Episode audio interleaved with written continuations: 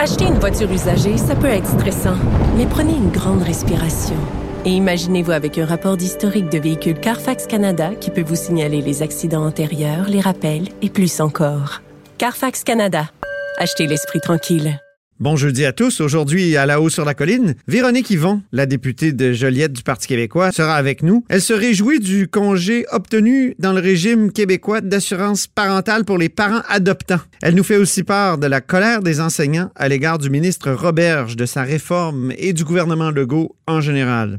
Ensuite, il y a Conrad Sioui, grand chef de la nation Huron-Wendat, qu'on a attrapé alors qu'il rentrait de l'Assemblée des Premières Nations qui a eu lieu à Gatineau une assemblée où le problème de légitimité des chefs héréditaires a été abordé et où Jody Wilson-Raybould, oui, oui, l'ancienne ministre de la Justice devenue députée indépendante, a fait un discours remarqué où elle s'est proposée, entre autres, comme médiatrice dans la crise autochtone actuelle. Mais d'abord, on va rejoindre le chef parlementaire du Parti québécois, Pascal Bérubé, qui est à Rimouski. Au bout du fil, il y a Pascal Bérubé, qui est chef intérimaire du Parti québécois. Bonjour. Bonjour. Alors, euh, vous déplorez l'absence des ministres du gouvernement Legault dans la crise euh, autochtone actuelle? Ben, c'est surtout qu'on entend le premier ministre euh, commenter avec raison ce qui se passe dans le cadre du blocus ferroviaire. Mais là, ce qui est arrivé, c'est que on a rendu disponible l'adjoint parlementaire de la ministre de la Sécurité publique pour faire des entrevues avec différents médias. Et c'est là qu'il y a une confusion des genres. Et je m'explique, il y a un principe qui est fondamental qui s'appelle la responsabilité ministérielle. Pour avoir été ministre moi-même, c'est une des premières choses qu'on apprend. Alors, je pose la question suivante. Pourquoi on n'entend pas la ministre de la Sécurité publique? Pourquoi on n'entend pas la ministre des Affaires autochtones? Pourquoi on délègue la communication si importante en temps de crise avec la population à un adjoint parlementaire, aussi habile soit-il dans la communication? D'ailleurs, c'est pour ça qu'on a choisi Yann Lafrenière.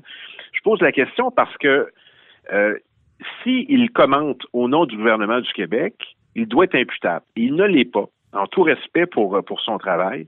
D'ailleurs, on n'entend pas souvent parler Denis Lamotte, adjoint parlementaire aux affaires autochtones. Alors pourquoi ça serait différent euh, pour Yann Lafrenière? Ben, la réponse, c'est que le gouvernement trouve que c'est un meilleur communicateur que les deux ministres que j'ai évoqués. Et c'est une opération de, de, relations de presse essentiellement. Mais moi, je. je mais là, la, ministre de la Sécurité publique est en congé de maternité. Elle est remplacée euh, il y a une ministre temporairement. Oui, c'est ça. Il y a une ministre qui est la, ministre de la Forêt.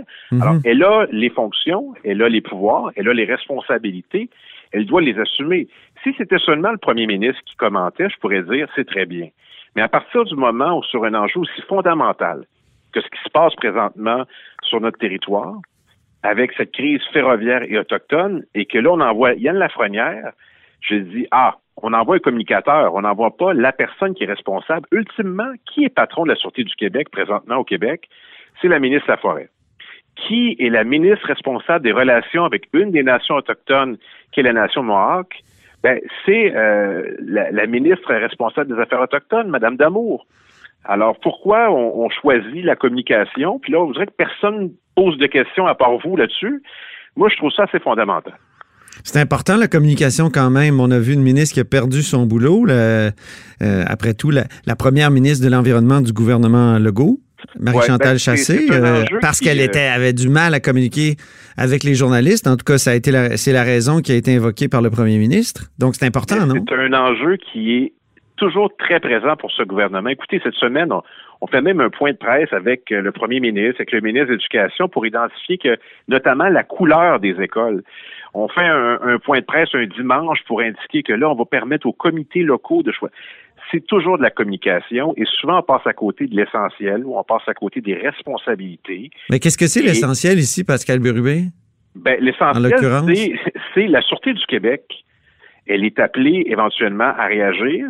Manifestement, la Sûreté du Québec a donné des informations au premier ministre qu'il est en droit d'avoir et que le premier ministre a choisi de divulguer. Vous parlez des AK-47. Est-ce que c'était Exactement. Est-ce que, d'une part, est-ce que vous pensez que c'est vrai? D'autre part, est-ce que c'était une bonne chose de le dire? la question parce que le premier ministre nous a souvent habitués à nous dire des choses qu'il avait appris à quelque part. Alors, j'ai entendu ça, j'ai vu ça, bon, très bien, mais là, quand on est premier ministre, chaque chaque déclaration de cette nature-là est importante. Alors, si on décortique ce qu'il a dit, ben, il dit j'ai des informations qui me confirment qu'il serait armé que des AK-47. Je ne dis pas que c'est faux, je dis Euh, qui lui a confirmé ça et quelle est l'opportunité de révéler cette information? Alors, le premier ministre a son propre narratif, il va nous expliquer pourquoi, puis souvent, c'est pas lui qui le fait. Il envoie des personnes téléphoner à certains médias pour dire voici l'intention derrière. Mhm. Là, ce qui arrive, c'est que ça se poursuit. Là, je, vois Yann Lafrenière, qui, est au demeurant un homme très sympathique que j'aime bien, mais si on avait voulu que Yann Lafrenière serait ministre, on l'aurait nommé ministre. Mhm. Quand c'est Mme Laforêt qui est la ministre de la Sécurité publique et qui est patronne de la Sûreté du Québec, ben moi, je m'attends à ce que ce soit elle qui commente un enjeu aussi sensible. Est-ce que c'était une bonne chose que François Legault parle des AK-47 euh, à Kanawaki? Je ne le sais pas. Je réfléchis toujours, mais manifestement, ça, ça crée son effet. Euh, Lequel? Qu'est-ce que ça va permettre de, de, faire? Là où je, j'essaie d'être vraiment le plus objectif possible. J'en fais pas un enjeu partisan, j'en fais un enjeu de principe. Le, ministre fédéral, lui, M. Miller, indique qu'il n'a pas cette information. Est-ce que la GRC ne détiendrait pas cette information, mais la Sûreté du Québec? Je pose des questions parce qu'elles elles sont importantes dans le processus et je questionne aussi l'opportunité de le dire. Et à partir du moment où le premier ministre l'a dit, bien évidemment qu'il y, a une, chaîne de, de, réaction. Moi, pour l'essentiel, ce que je note, c'est que, je l'ai dit depuis le jour 1, moi, j'ai pas commencé à le dire il y a quelques jours, que ce n'est pas un droit, celui de bloquer une voie ferrée. Ce n'est pas un droit qui est reconnu. On vit en société, on vit tout le monde ensemble, donc ça doit cesser le plus rapidement possible. Pour le reste, tout ça est très éloigné de nous. Ça se passe en Colombie-Britannique. Celui qui peut dénouer l'impasse, c'est le premier ministre du Québec, et nous, on a tous les contre-coups. Du Québec ou du Canada? On dirait que vous avez fait un lapsus, là. Du Canada, M. Trudeau. Oui.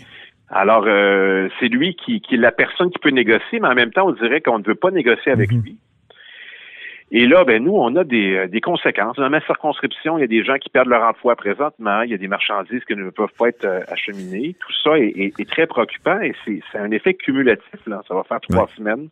Je trouve ça beaucoup et c'est une crise. Et je, je, je ne dis pas que le premier ministre ne doit pas commenter. Au contraire, j'apprécie qu'il le fasse. Mais je, je, regarde à chaque fois qu'est-ce que ça va apporter au débat? Est-ce que c'est judicieux de le faire? Est-ce que c'est euh, est-ce que ça apporte quelque chose à la résolution du conflit? Euh, j'ai l'impression que le premier ministre du Canada connaît les patiences, pas seulement du premier ministre, mais de l'ensemble des Québécois. Et à partir du moment où il y a une communication, soit que c'est seulement le premier ministre qui l'a fait, mais je, je trouvais très spécial d'entendre euh, un adjoint parlementaire mm-hmm. à qui on a confié une mission parce que c'était son métier autrefois. D'ailleurs, il ne se prive pas de le dire à chaque fois, je faisais ça autrefois. Alors, c'est pour ça qu'on lui a confié ça. Je pense pas qu'on confierait une telle mission à un autre adjoint parlementaire. Oui. Alors, je, je veux juste dire que la responsabilité ministérielle, ça existe encore. Merci. Et que euh, la ministre de la Sécurité publique devrait être celle qui commande ces enjeux-là et non son adjoint parlementaire. Et même chose pour la ministre des Affaires autochtones qui euh, qu'on n'entend pas très souvent dans l'espace public. Mais on va on va voir si votre avis de recherche va avoir des suites. Merci beaucoup Pascal Bérubé.